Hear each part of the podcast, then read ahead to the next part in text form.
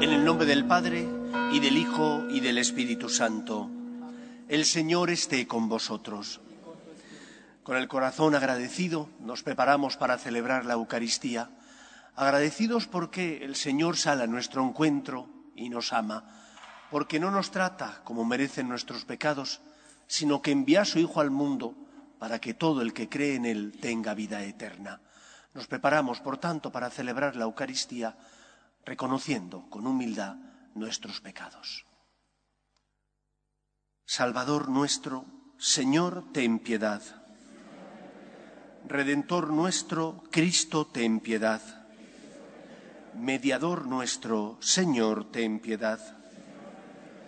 Dios Todopoderoso, tenga misericordia de nosotros, perdone nuestros pecados y nos lleve a la vida eterna. Gloria a Dios en el cielo y en la tierra paz a los hombres que ama el Señor. Por tu inmensa gloria te alabamos, te bendecimos, te adoramos, te glorificamos.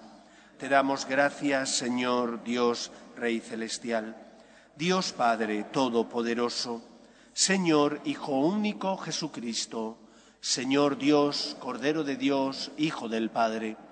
Tú que quitas el pecado del mundo, ten piedad de nosotros. Tú que quitas el pecado del mundo, atiende nuestras súplicas. Tú que estás sentado a la derecha del Padre, ten piedad de nosotros, porque solo tú eres santo, solo tú Señor, solo tú Altísimo Jesucristo, con el Espíritu Santo, en la gloria de Dios Padre. Amén. Oremos. Oh Dios, que has puesto la plenitud de la ley divina en el amor a ti y al prójimo, concédenos cumplir tus mandamientos para que merezcamos llegar a la vida eterna. Por Jesucristo nuestro Señor.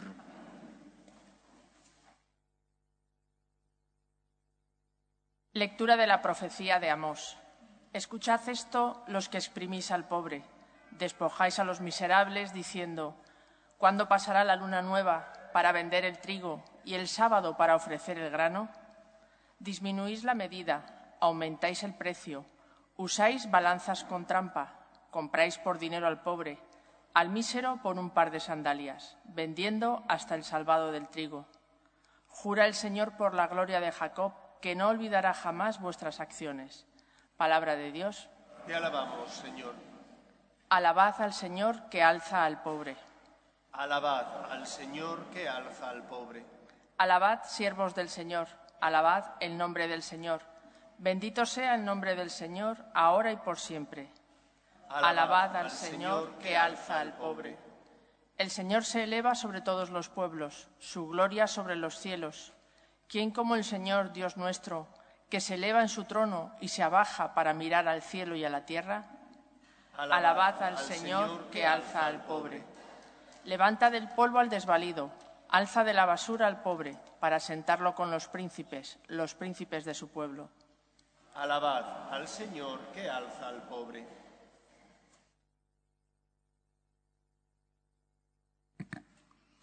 Lectura de la primera carta del apóstol San Pablo a Timoteo. Querido hermano, te ruego, lo primero de todo, que hagáis oraciones, plegarias, súplicas, acciones de gracias por todos los hombres, por los reyes y por todos los que ocupan cargos, para que podamos llevar una vida tranquila y apacible, con toda piedad y decoro. Eso es bueno y grato ante los ojos de nuestro Salvador, Dios, que quiere que todos los hombres se salven y lleguen al conocimiento de la verdad. Pues Dios es uno, y uno solo es el mediador entre Dios y los hombres, el hombre, Cristo Jesús, que se entregó en rescate por todos. Este es el testimonio en el tiempo apropiado. Para él estoy puesto como anunciador y apóstol.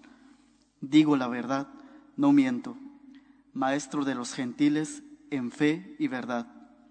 Quiero que sean los hombres los que recen en cualquier lugar, alzando las manos limpias de ira y divisiones. Palabra de Dios. Te alabamos, Señor. Aleluya, aleluya. El Señor es nuestro Rey. Aleluya, aleluya. El Señor es nuestro Rey. El Señor esté con vosotros. Lectura del Santo Evangelio según San Lucas. En aquel tiempo dijo Jesús a sus discípulos, El que es de fiar en lo menudo, también en lo importante es de fiar. El que no es honrado en lo menudo, tampoco lo importante es honrado. Si no fuisteis de fiar en el injusto dinero, ¿quién os confiará lo que vale de veras? Si no fuisteis de fiar en lo ajeno, lo vuestro, ¿quién os lo dará? Ningún siervo puede servir a dos amos, porque o bien aborrecerá a uno y amará al otro, o bien se dedicará al primero y no hará caso del segundo. No podéis servir a Dios y al dinero. Palabra del Señor.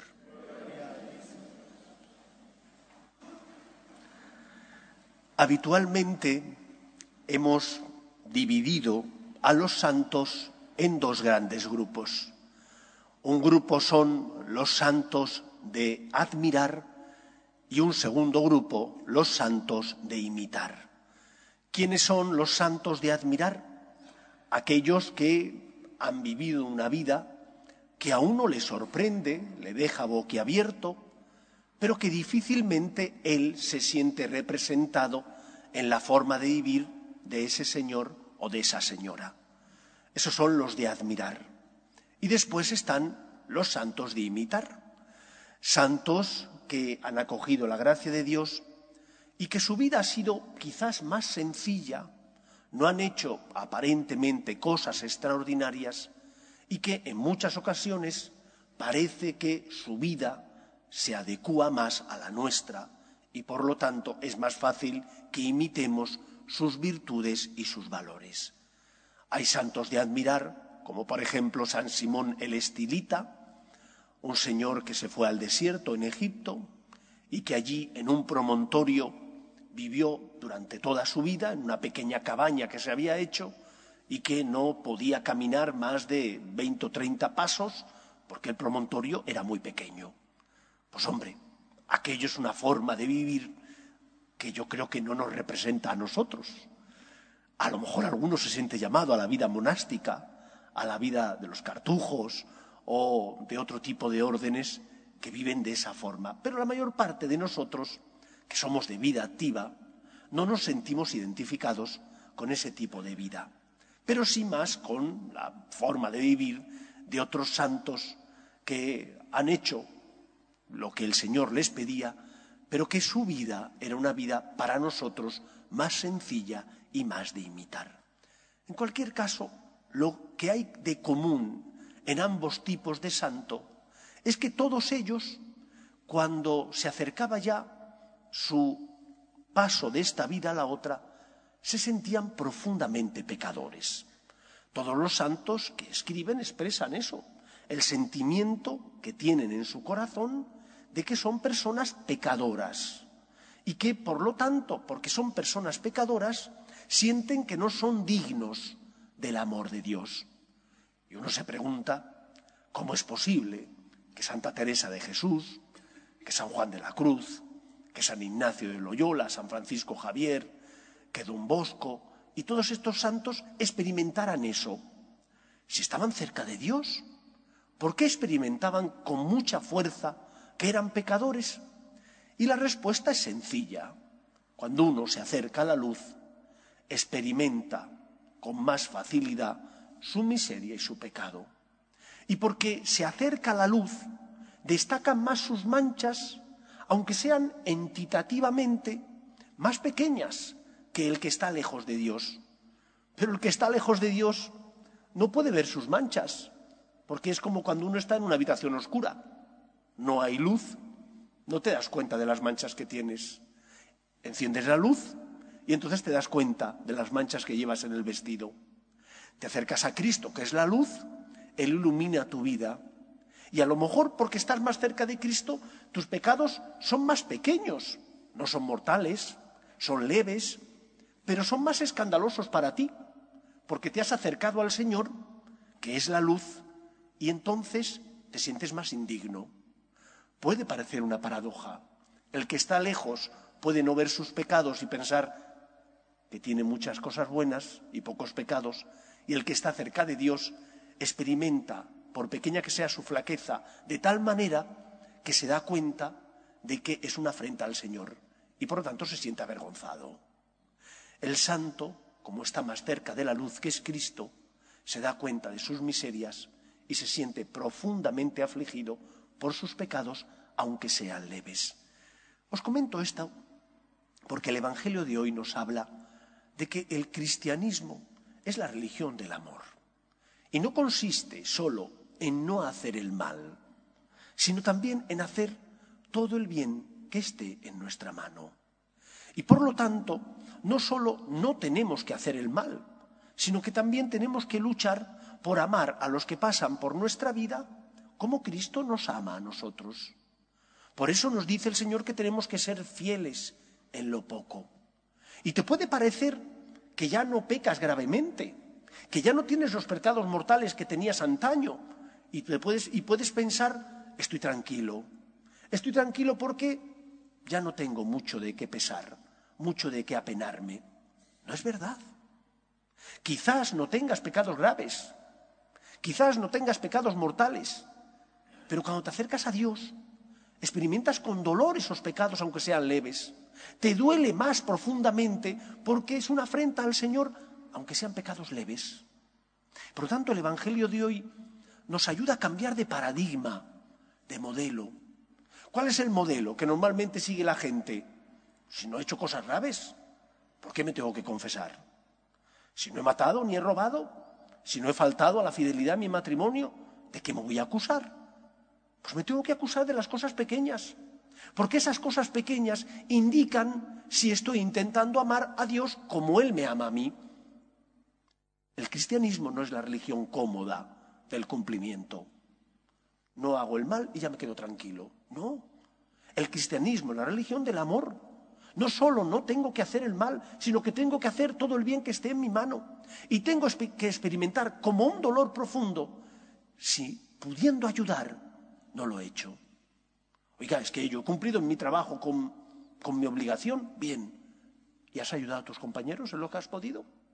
No digo que fomentes el mal, que a veces, como cuando uno iba a clase, tomaba nota de todo y después venía el compañero cara dura que nunca iba a clase que pedía tus apuntes. Pues a lo mejor a ese le tenías que decir, no, no te los doy, ven a clase y toma nota. A lo mejor no podía venir porque estaba trabajando el hombre. Vale, entonces sí. No, me refiero a que ¿Cuántas veces podemos hacer el bien y no lo hacemos? Y nos quedamos tranquilos, pensando que no hemos hecho el mal, que no hemos pecado gravemente, pero tampoco hemos hecho el bien. Y por lo tanto no estamos haciendo aquello que el Señor nos pide. ¿Estamos siendo fieles en lo poco? ¿En aquello que aparentemente es insignificante o no lo ven los hombres? Dios sí lo ve. Tenemos que ser fieles en eso.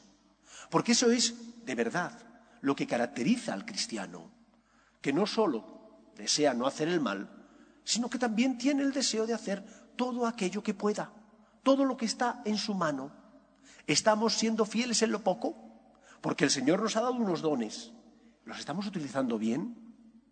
No solo con respecto al dinero, porque hay muchas veces donde ponemos al dinero en el lugar de Dios, pero hay otras veces donde no es el dinero, es mi egoísmo, es mi soberbia, es mi deseo de disfrutar y quito a Dios y pongo todo eso. ¿Estoy quitando a Dios del lugar que le corresponde? ¿Estoy intentando servir a dos señores? Porque no puedo servir a dos señores. O bien amaré a Dios o bien amaré lo otro. Y si he quitado a Dios y puesto un ídolo, no estoy amando al Señor. Por lo tanto, pregúntate, ¿estoy siendo fiel en lo poco? Y examina tu conciencia. ¿Te ocurre como a los santos, que cuando como están cerca del Señor ven sus faltas pequeñas y las experimentan con dolor porque sabe que son una afrenta al amor de Dios? ¿O por el contrario estás todavía en la ley del Antiguo Testamento? No hacer el mal. Pero no hay que hacer también todo el bien que esté en nuestra mano, que es lo que Cristo nos enseña. Antiguo y Nuevo Testamento son como las dos caras de una misma moneda. Y no se puede tener una sin la otra. El Nuevo Testamento es el culmen del Antiguo y el Antiguo Testamento no se entiende sin la plenitud del Nuevo, que es Cristo. Estamos llamados a cambiar de forma de pensar y de actuar. No basta solo con no hacer el mal. Tenemos que hacer todo el bien que esté en nuestra mano. Y no basta solo con no pecar gravemente. Tenemos también que luchar por no caer en las faltas leves, porque son una afrenta a Dios y porque son expresión de que todavía nos queda un camino largo por recorrer. Seamos fieles en lo poco, amando en las pequeñas cosas, insignificantes quizás a los ojos de los hombres, pero muy importantes a los ojos de Dios, porque expresan el amor que quieres poner en el día a día. Que sea así, por tanto, en nuestra vida. Nos ponemos en pie. Creo en un solo Dios, Padre Todopoderoso, Creador del cielo y de la tierra, de todo lo visible y lo invisible.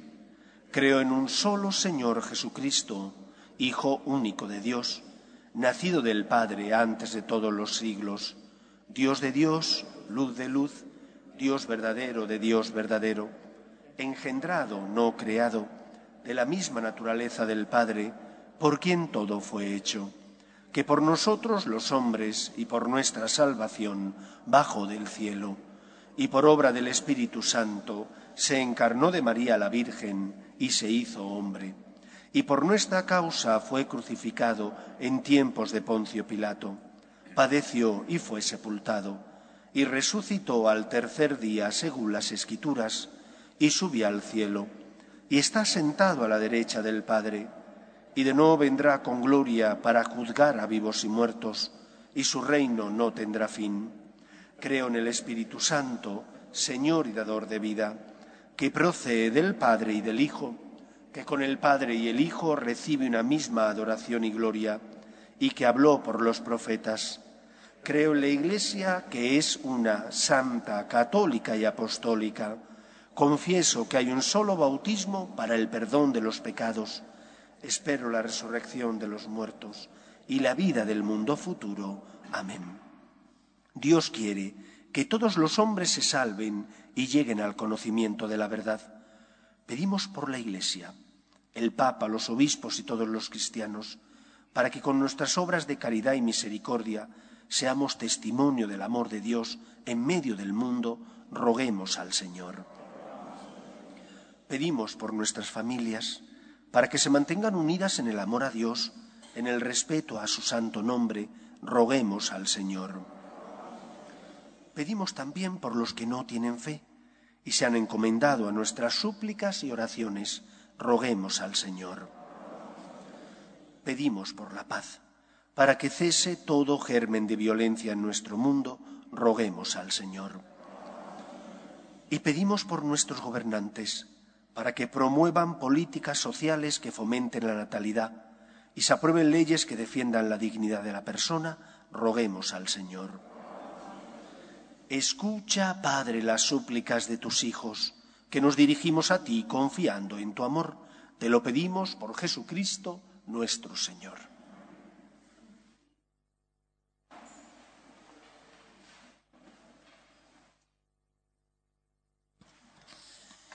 En este mundo que Cristo nos da, hacemos la ofrenda del pan, el pan de nuestro trabajo sin fin y el vino de nuestro Traigo ante ti nuestra justa inquietud, amar la justicia y la paz, saber que vendrás, saber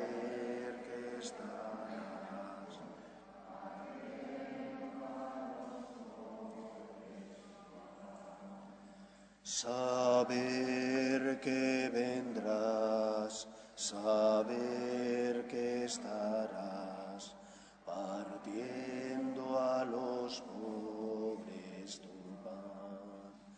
Orad, hermanos, para que este sacrificio mío y vuestro sea agradable a Dios Padre Todopoderoso.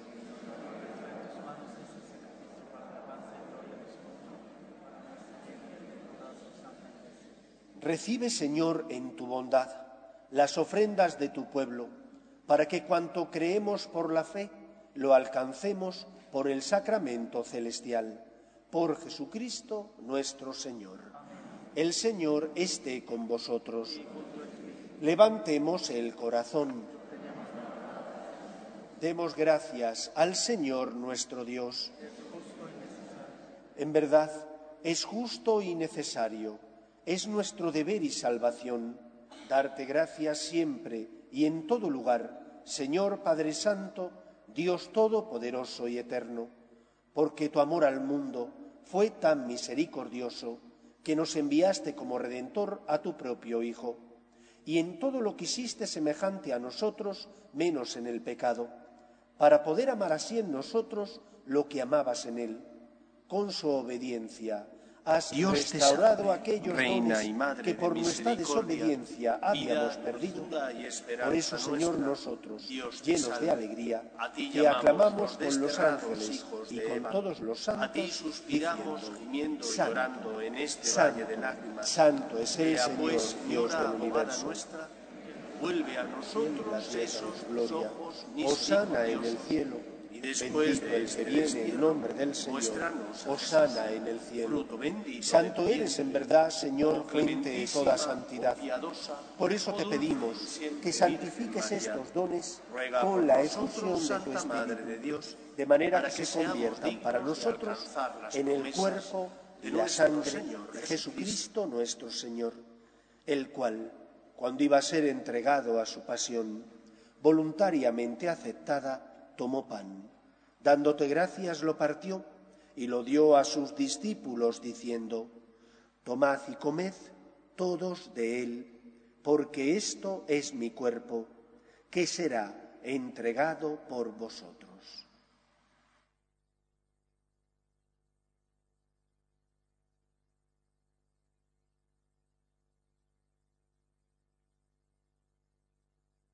Del mismo modo, acabada la cena, tomó el cáliz y dándote gracias de nuevo, lo pasó a sus discípulos diciendo, Tomad y bebed todos de él, porque este es el cáliz de mi sangre, sangre de la alianza nueva y eterna, que será derramada por vosotros y por muchos para el perdón de los pecados. Haced esto en conmemoración mía.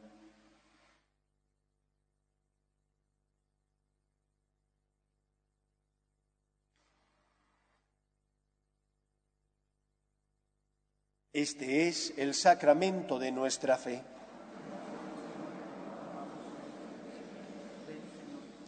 Así pues, Padre, al celebrar ahora el memorial de la muerte y resurrección de tu Hijo, te ofrecemos el pan de vida y el cáliz de salvación, y te damos gracias porque nos haces dignos de servirte en tu presencia.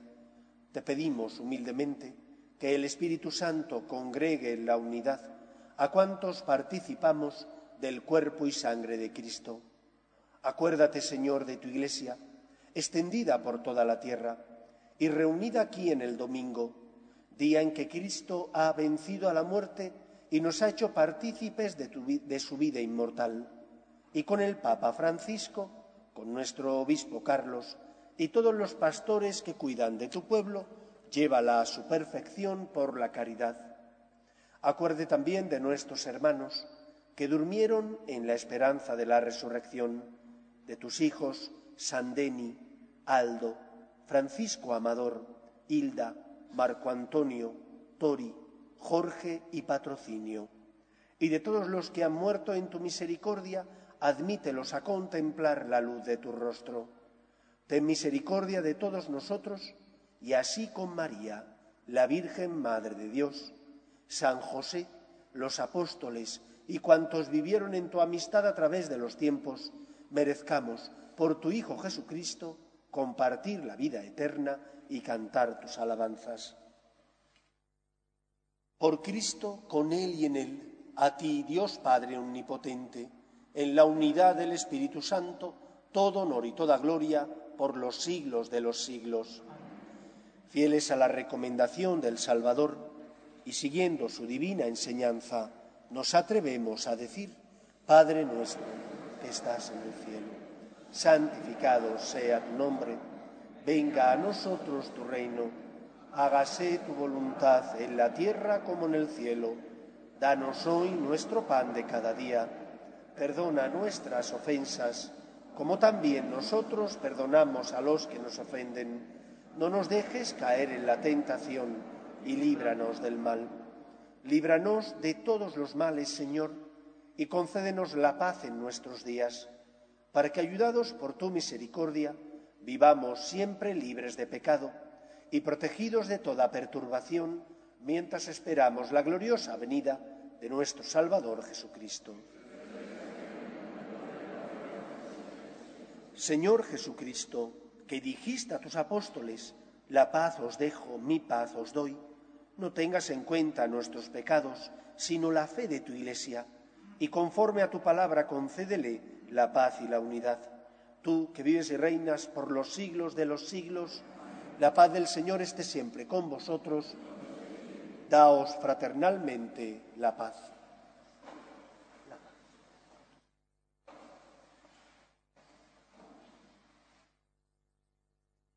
Cordero de Dios, que quitas el pecado del mundo, ten piedad de nosotros.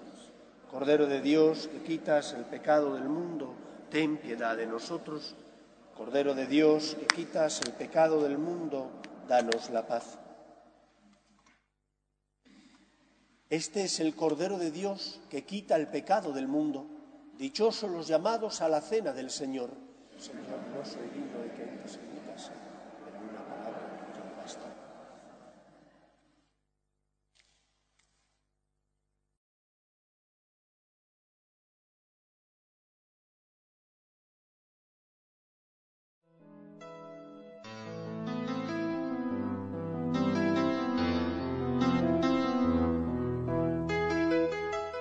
Creo, Jesús mío, que estás realmente presente en el Santísimo Sacramento del altar. Te amo sobre todas las cosas y deseo recibirte dentro de mi alma. Pero como ahora no puedo comulgar, ven al menos espiritualmente a mi corazón. Y como si ya te hubiese recibido, te abrazo y me uno del todo a ti. Señor, no permitas que me aparte de ti. Amén.